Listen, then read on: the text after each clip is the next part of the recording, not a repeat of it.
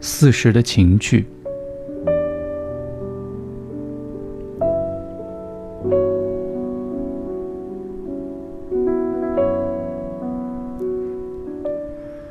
春天是破晓的时候最好，渐渐发白的山顶有点亮了起来，紫色的云彩微细的横在那里，这是很有意思的。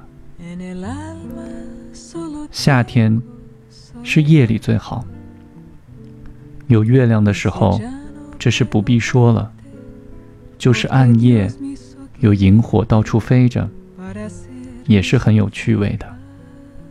那时候，连下雨也有意思。秋天是傍晚最好，夕阳很辉煌的照着，到了很接近了山边的时候。乌鸦都要归巢去了，便三只一起，四只或两只一起的飞着，这也是很有意思的。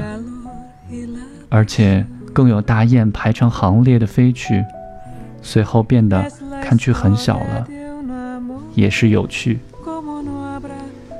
到了日末以后，风的声响以及虫类的鸣声，也都是有意思的。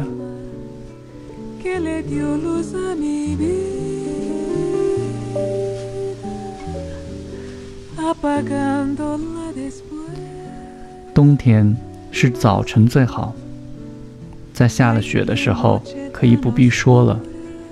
有时只是雪白的下了霜，或者就是没有霜雪，也觉得很冷的天气，赶快的生起火来，拿了炭到处分送。很有点冬天的模样，但是到了中午暖了起来，寒气减退了，所有地炉以及火盆里的火，都因为没有人管了，以致容易变了白色的灰，这是不大对的。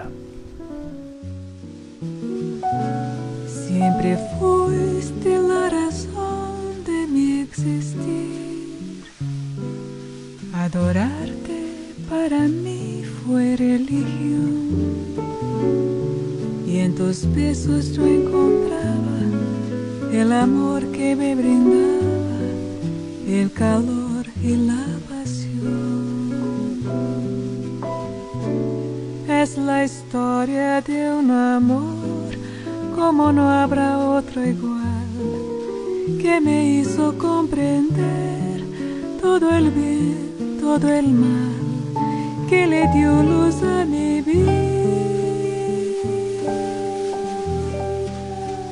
apagándola después. Ay, qué noche tan oscura, tu amor.